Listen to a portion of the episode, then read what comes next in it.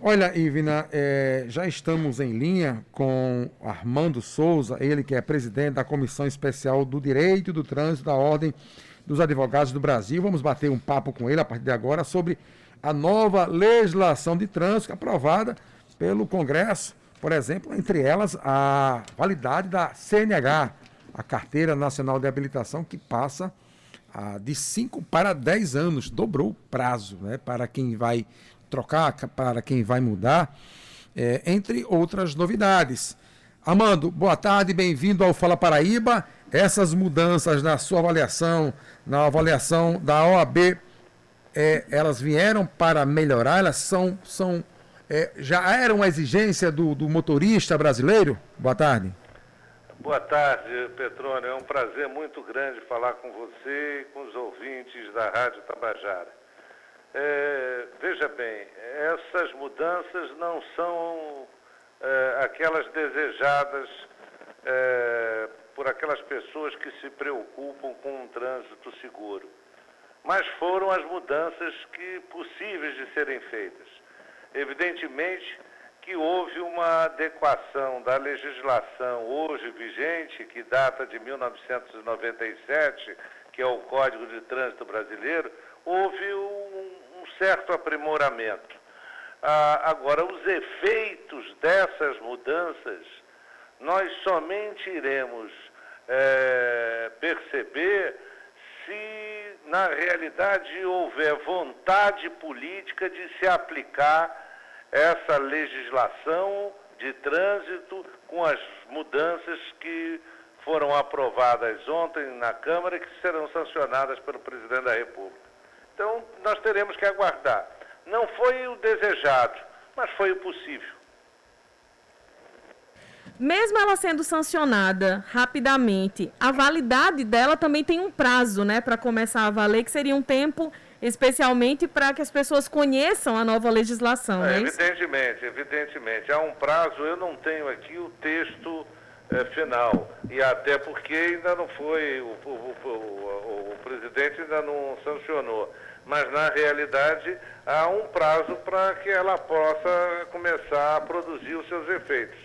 Esse prazo, é, geralmente, é o prazo da publicação. Publicada, ela passa a produzir os efeitos. São, se eu não me engano, são 180 dias após a publicação que ela começa a a, a vigorar, segundo foi, foi publicado na imprensa nacional e também na agência Câmara. Então é sobre esse prazo, prazo de 180 dias. Passado, é publicado, aguarda 180 dias e aí ela entra em vigor.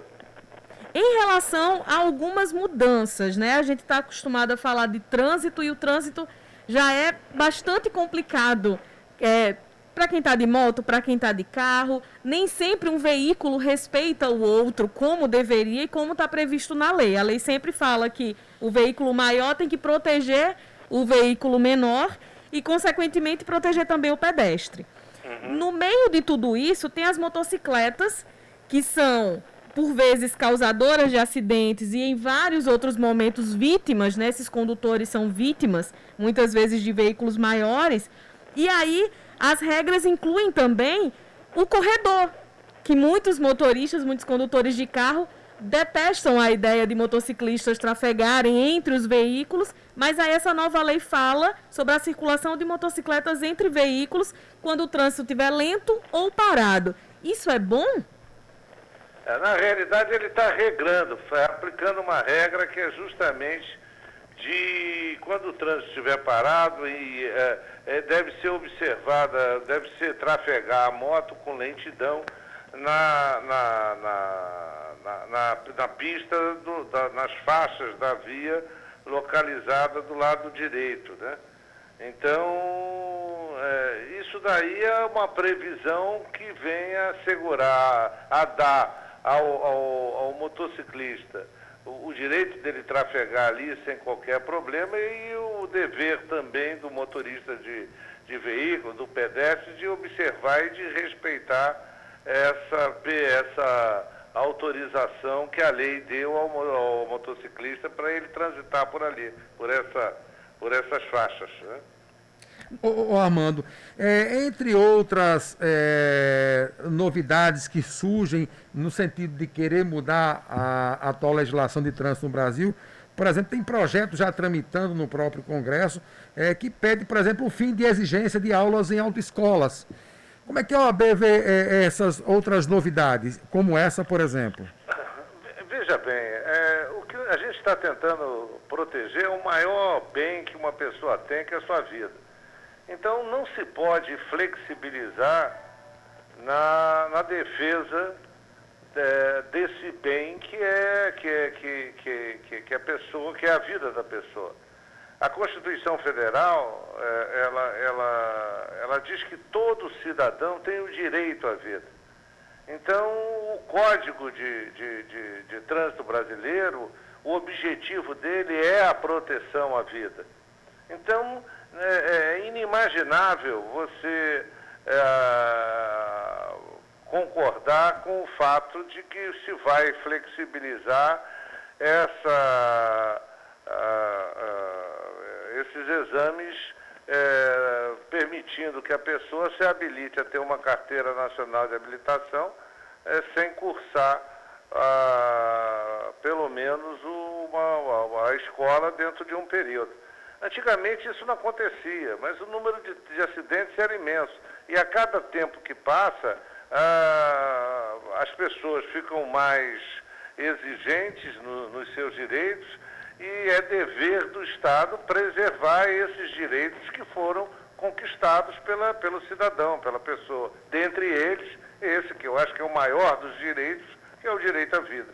E nesse caso das autoescolas ainda, Antigamente, quando não tinha essa obrigatoriedade, o trânsito também não tinha tantos carros como tem hoje. Carros, exatamente, motos, né? exatamente. né? Era outra realidade. É, a realidade é outra. A gente tem que. A, a, essa adequação, por isso é que eu digo, essa adequação pode não ter sido, essas mudanças podem não ter sido as desejadas, as melhores. Mas, na realidade, ela significou um, um avanço. É, Agora, é, é, o avanço que se aproxima da realidade que nós vivemos. É, nós não podemos retroceder em matéria de segurança. O trânsito tem que ser seguro, até porque está aí o número de mortes né, nas rodovias.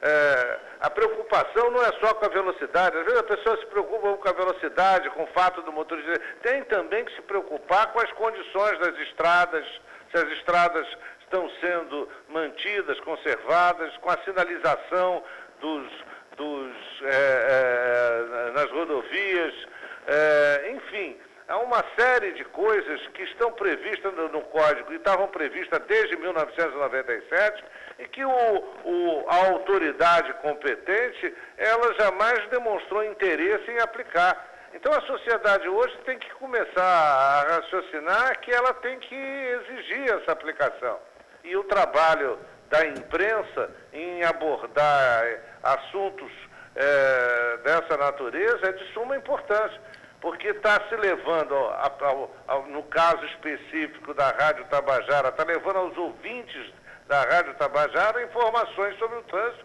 aquilo que ele pode e que ele não pode fazer, aquilo que é direito dele exigir e que ele deve exigir, está entendendo? Para não uhum. ser lesado no final das contas, lesado naquele direito que ele conquistou, que é o direito à vida, é, e ou ficar, sofrer, ser vítima de um acidente e ficar sequelado, é, perder a capacidade laborativa ou ter reduzido a sua capacidade laborativa. E outro ponto, ainda em relação a, a essa questão de educação de trânsito, enquanto tem um projeto paralelo querendo tirar a obrigatoriedade das autoescolas, esse projeto que foi aprovado prevê escolas públicas de trânsito para crianças e adolescentes, trazendo aulas teóricas e práticas sobre legislação, sinalização e o principal, comportamento no trânsito, que é isso que o senhor está falando, essa questão toda de preservar a vida tem muito a ver também, não só com, as, com seguir as regras, mas a respeitar o outro. Exatamente. Porque tem muita briga no trânsito também, né? É, e Vina, presta atenção que eu vou lhe dizer não havia o, o, a, o, os princípios, o código de trânsito, ele se alicerça em, em, em dois princípios, a, a, educação e a fiscalização. Essas multas, esses, essas, essas multas que são pagas pelas pessoas que cometem infração, essas multas teriam que ser destinadas à educação.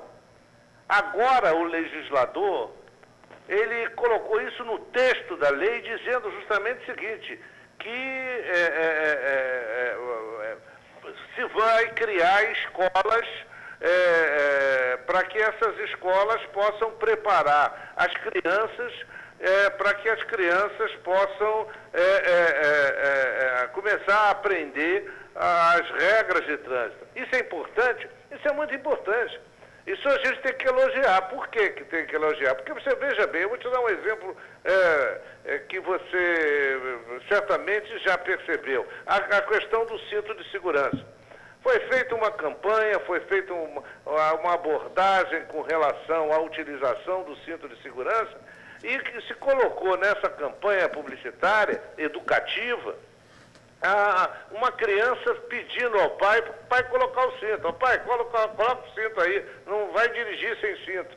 É, essa situação constrangedora do pai ser chamado a atenção pelo filho fez com que hoje em dia a maioria das pessoas, ao entrar dentro do seu carro, automaticamente coloque o cinto de segurança.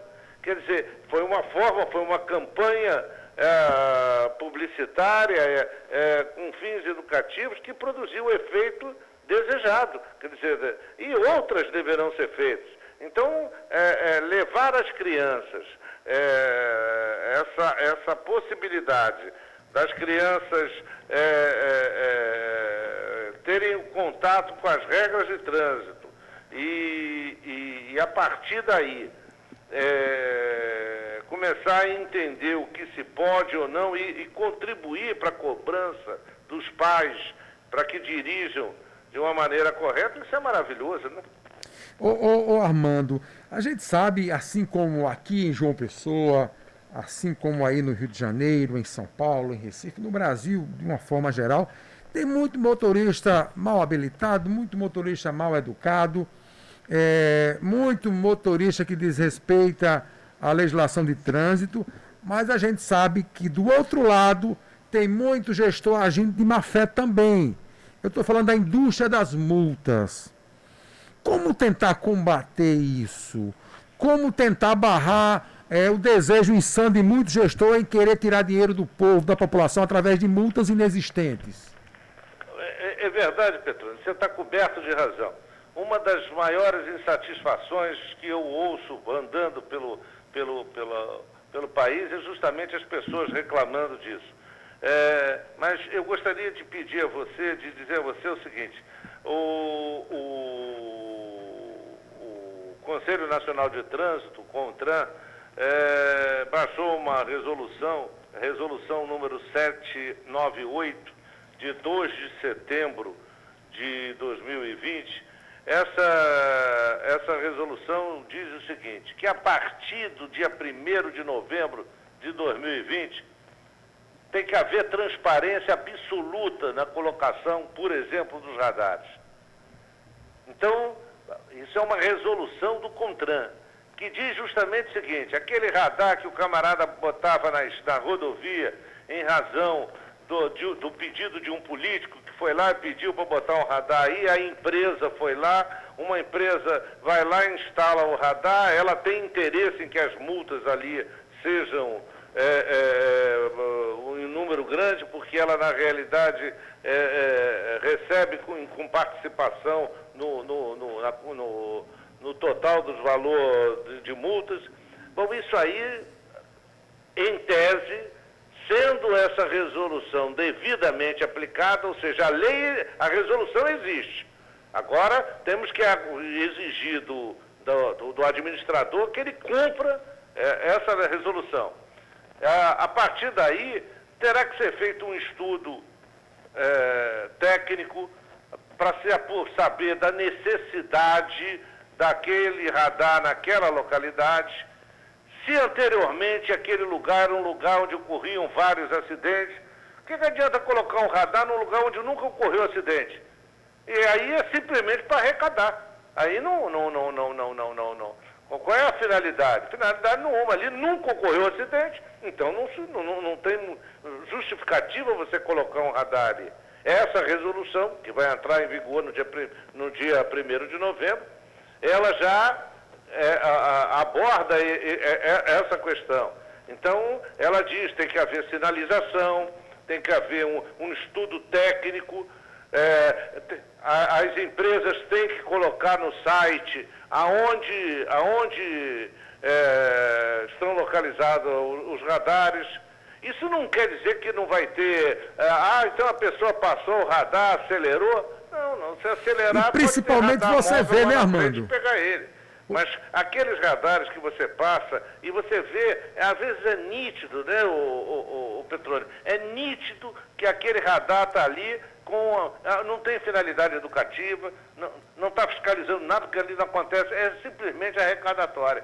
Isso daí, isso é uma coisa que tem que se elogiar a atitude do CONTRAN em tomar essa iniciativa e baixar essa resolução que vai entrar em vigor no dia 1 de novembro.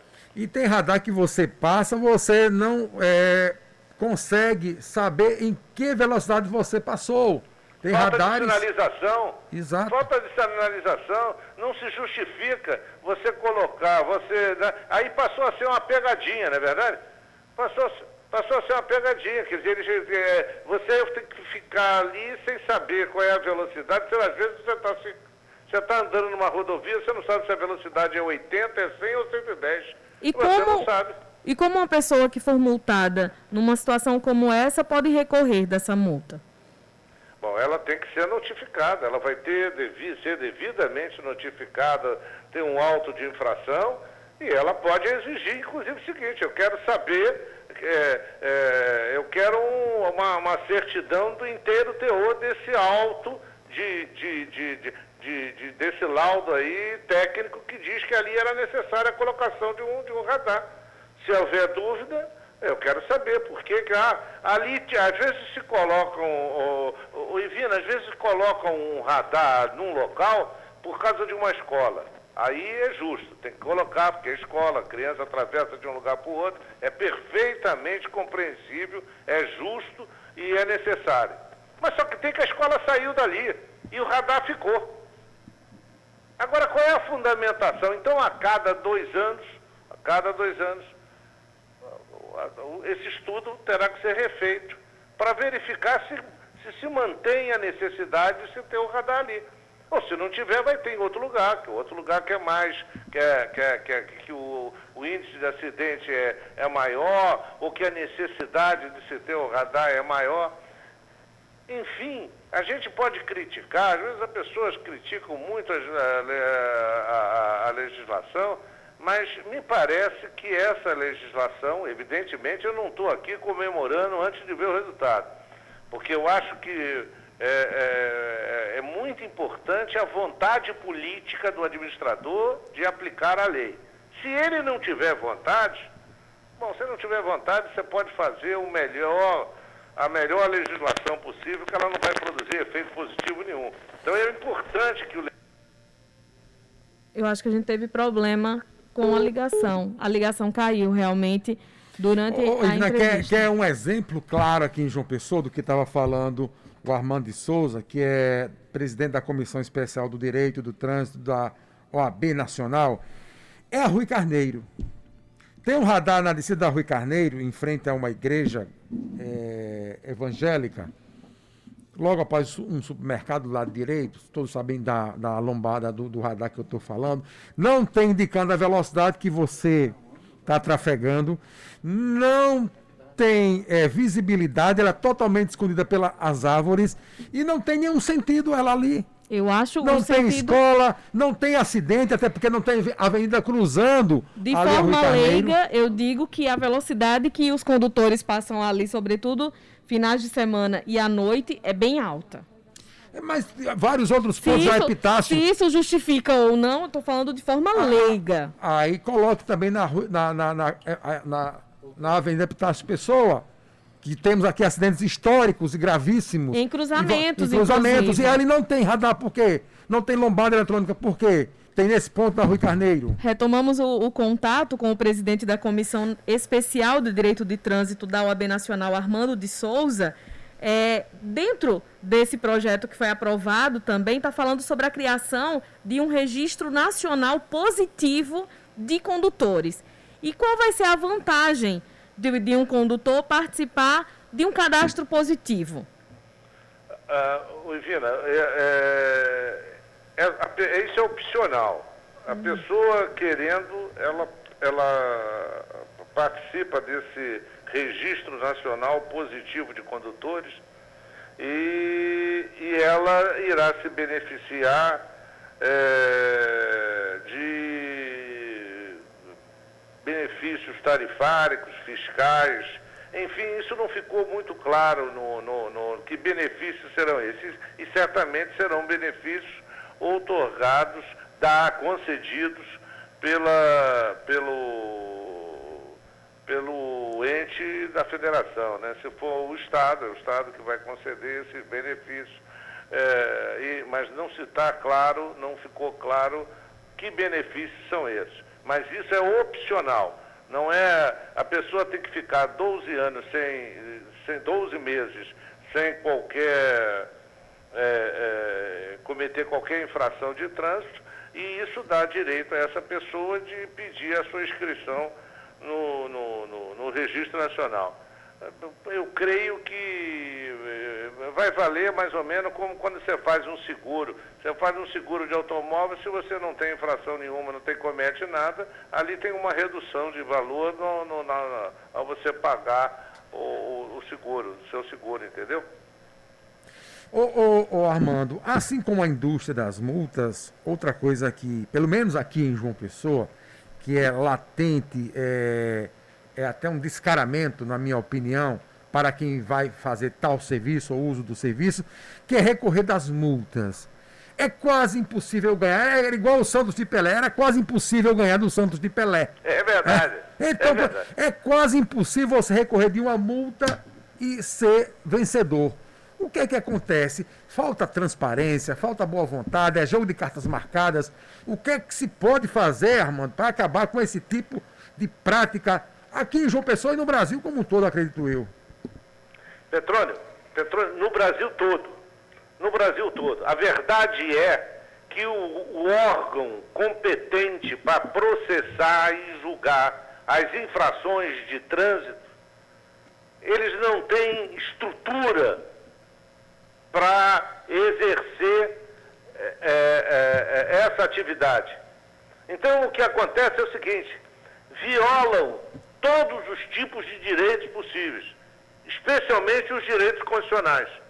Então, quando, quando você tem um, um, um processo administrativo para ser julgado, é, eu aposto que eu não conheço, você não conhece e você não sabe, ninguém que sabe quem vai julgar, a que hora vai julgar e aonde vai julgar. Portanto, se você não sabe quem vai julgar, porque às vezes quem vai julgar é uma pessoa que você não tem um bom relacionamento. E que aquela pessoa é suspeita para julgar um processo seu, porque ela pode te prejudicar. Então, teria aqui, por uma questão de transparência, que é um dos princípios da administração pública, que você soubesse quem, quem vai julgar aquele, aquele feito administrativo de trânsito. É fulano de tal? Não, fulano de tal, eu, não, eu sou desafeto dele, ele é meu desafeto, não, não, então eu não quero ele. A que hora vai julgar? Aonde vai julgar? Você tem o direito de saber, até porque às vezes lá no julgamento surge uma questão de ordem que você pode chegar lá e querer esclarecer. Essas decisões, elas têm que ser fundamentadas, elas não podem ser uma... Indefiro. Indefiro, indefere por quê?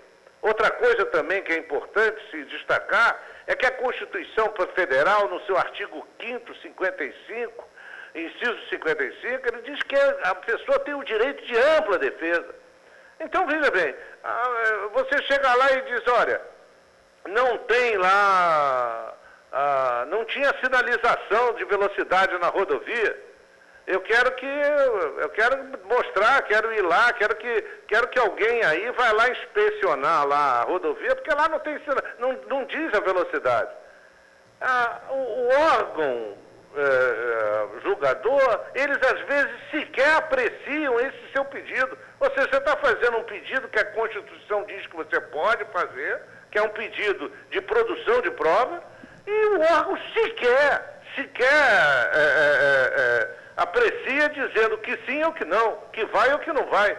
Então, ignora aquele pedido que você fez. Ora, isso daí é, é, contraria o princípio constitucional da ampla defesa.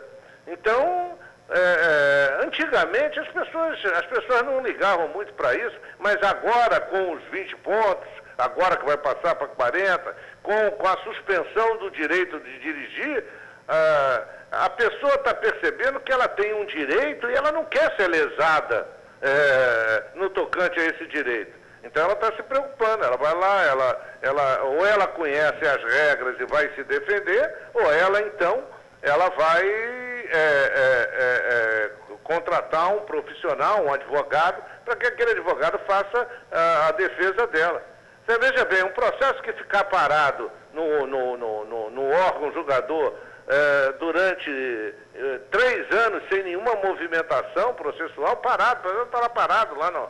É bom, esse processo está prescrição, é o que se chama no direito prescrição intercorrente. Então não tem como mais julgar, o Estado perdeu a oportunidade que ele tinha de punir alguém, não vai punir mais. Você não é obrigado a ficar com a faca no teu pescoço a vida inteira. Então uhum. o Estado perdeu o direito dele. Isso é uma questão de, da, da, da, da prescrição é, é, intercorrente. Então tem uma série de coisas que. O, a, Petrônio, preste atenção. Eu não sei se você vai concordar comigo, mas o conceito de justiça em 1700 era um. Em 2020 é outro, meu companheiro. Em 2020, as pessoas elas, elas sabem que têm direitos e elas estão paulatinamente exercendo esses direitos, o que é maravilhoso, porque elas estão exercendo, elas estão questionando, e quando o órgão administrativo viola esses direitos, as pessoas estão batendo a porta do Poder Judiciário para que o Poder Judiciário aprecie isso. Estão levando ao Poder Judiciário. Então, nós estamos evoluindo. É lógico que ainda não chegamos naquilo que nós temos que chegar, mas estamos caminhando para frente, sim, graças a Deus.